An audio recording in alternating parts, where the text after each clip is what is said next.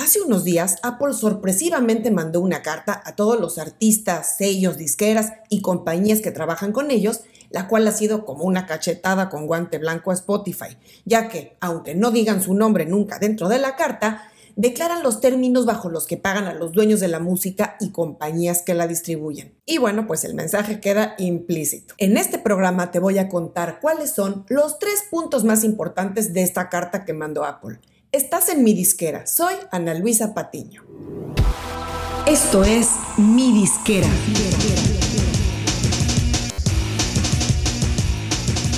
Mi disquera, donde tu música es tu negocio. Tal vez has escuchado por ahí en semanas y meses recientes de todo el revuelo que han levantado organizaciones de artistas, especialmente en el Reino Unido, donde en días pasados se publicó una carta firmada por 156 artistas del más alto calibre, entre ellos Paul McCartney, Annie Lennox, Ringo Starr, etc., que iba dirigida nada menos y nada más que al primer ministro Boris Johnson, pidiéndole que tome medidas legales para que la remuneración que reciben los artistas por streaming sea más equitativa y justa. Esto es una de tantas peticiones que se han escalado a instancias legales en varios países, en donde una de las peticiones más significativas es que se logre garantizar a los artistas al menos un centavo por stream o reproducción de su música. Y entre que todos estos temas se siguen discutiendo a altos niveles en varios países, Apple sorprendió a la comunidad artística y a la industria de la música en general el pasado 16 de abril cuando enviaron por correo electrónico una carta a toda su base de artistas y socios comerciales enfatizando varias cosas, que son justamente los puntos más calientes en las discusiones de años recientes sobre estos temas de remuneración y esquema de cálculo de pagos. Por supuesto, Apple jamás menciona a Spotify ni a ninguna otra plataforma en su carta pero queda más que evidente a quién se refiere. Además, cabe recordar que hace pocas semanas Spotify lanzó el website Loud and Clear con el objetivo de ofrecer más claridad en su esquema de cálculo de pagos a artistas y proveedores de música. Si quieres saber más sobre ese website Loud and Clear de Spotify, te dejo aquí en las notas el enlace al programa donde hablé a detalle de ese sitio. Y volviendo a la carta de Apple, vamos a los tres puntos clave que destacan en la carta. Punto número uno sin duda, lo que más destaca de esa carta es que Apple afirma que ellos pagan un centavo en promedio por stream.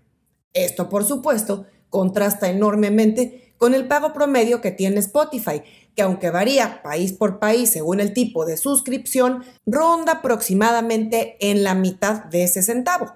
En pocas palabras, Apple indirectamente le dijo al mundo que pagan el doble que Spotify por stream. Apple explica que si bien las regalías de los servicios de streaming se basan en un cálculo prorata, es decir, el porcentaje que representa el artista dentro del universo completo de streams cada mes, un stream o reproducción sigue teniendo un valor, el cual varía dependiendo tipo de suscripción y país donde radica la gente, pero en promedio es de un centavo. Ojo, aquí voy a tocar otro punto clave que no puede dejar de tomarse en cuenta. No podemos comparar peras con manzanas. Hay que recordar que Apple Music es un servicio al que se accede únicamente bajo suscripción de pago, opuesto a Spotify que también ofrece un plan gratuito. Esto cambia radicalmente la jugada a la hora de hacer los cálculos de pago, porque no sería lógico que una plataforma como Spotify pagara lo mismo que Apple si su base de usuarios gratuito es mayor de la mitad de la de suscriptores que pagan por el servicio.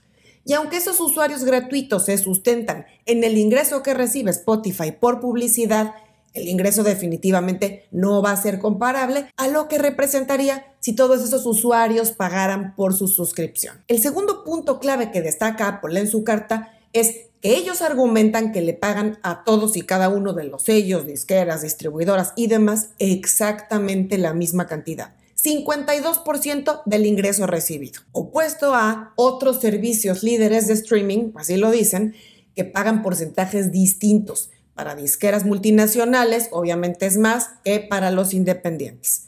Y aunque no dice a qué servicio de streaming se refieren, podemos perfectamente adivinar de quién se trata. Y el tercer punto que menciona Apple en su carta, muy importante, es que ellos afirman que no pagan menos a cambio de apoyos o destaques artistas.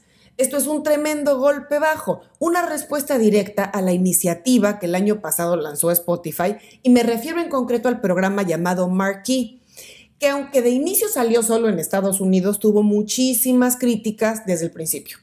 Y es que Marquee es la herramienta que permite a los artistas y sellos promover su música dentro de Spotify como una recomendación patrocinada, tanto a usuarios gratuitos como a usuarios de pago, pero la gracia es que a cambio de esa exposición o promoción, Spotify paga un porcentaje menor de regalías por esa música durante el periodo de promoción.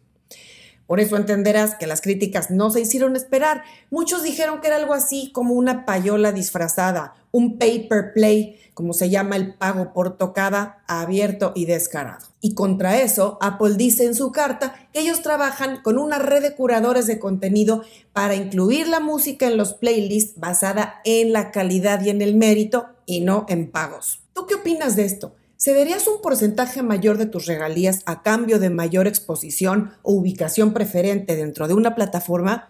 ¿O crees que esto es corromper el sistema? Déjame tus comentarios aquí en las notas y dime qué te parece. Nos vemos muy pronto con más temas de marketing, estrategia, distribución, plataformas digitales y otros asuntos interesantes para ti como artista o como profesional de la música.